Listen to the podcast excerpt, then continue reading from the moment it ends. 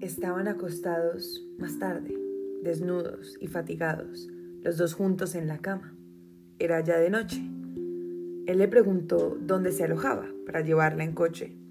Le respondió tímidamente que todavía no había buscado hotel y que la maleta la tenía en la consigna de la estación. Ayer mismo había tenido miedo de que, si la invitaba a visitarla en Praga, viniera a ofrecerle toda su vida. Cuando ahora le dijo que tenía la maleta en la consigna, se dio cuenta de inmediato de que en esa maleta estaba toda la vida de ella y de que la había dejado momentáneamente en la estación antes de ofrecérsela. Cogió el coche que estaba aparcado delante del edificio, fue hasta la estación, recogió la maleta. Era grande y enormemente pesada. Y regresó a casa con la maleta y con ella. ¿Cómo es posible que se decidiera con tanta rapidez cuando había estado casi 14 días dudando y sin ser capaz de enviarle siquiera una postal con un saludo? Él mismo estaba sorprendido. Estaba actuando en contra de sus principios. Hace 10 años se divorció de su primera mujer y vivió el divorcio con el ánimo festivo con que otros celebran su boda. Se daba cuenta de que no había nacido para convivir con una mujer y de que solo podía encontrarse plenamente a sí mismo viviendo como un solterón.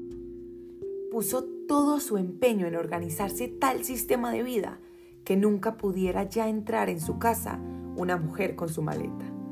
Ese era el motivo de que no tuviera en su casa más que una cama.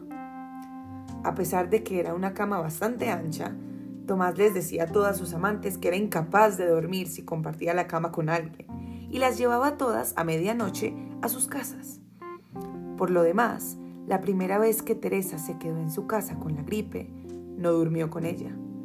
La primera noche, él la pasó en un sofá grande y la noche siguiente se marchó al hospital, donde tenía su despacho y en él una camilla que utilizaba durante las guardias. Pero esta vez se durmió a su lado. Por la mañana se despertó y comprobó que Teresa, que aún dormía, lo tenía cogido de la mano. Habrían estado así durante toda la noche. Le parecía difícil creerlo. Ella respiraba profundamente entre sueños, apretaba su mano. Con fuerza no fue capaz de lograr que se la soltara. Y la maleta enormemente pesada estaba a su lado, junto a la cama. Temía intentar que le soltara la mano, por no despertarla, y con mucho cuidado se dio media vuelta hasta apoyarse en un costado para poder observarla mejor. Volvió a imaginar que Teresa era un niño al que alguien había colocado en un cesto untado con pez y lo había mandado río abajo.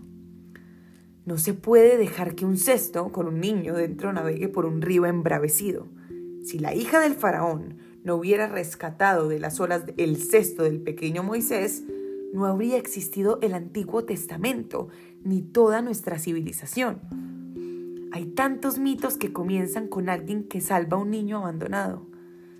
Si Pólibo no se hubiera hecho cargo del pequeño Edipo, Sófocles no habría escrito su más bella tragedia. Tomás no se daba cuenta en aquella ocasión de que las metáforas son peligrosas. Con las metáforas no se juega.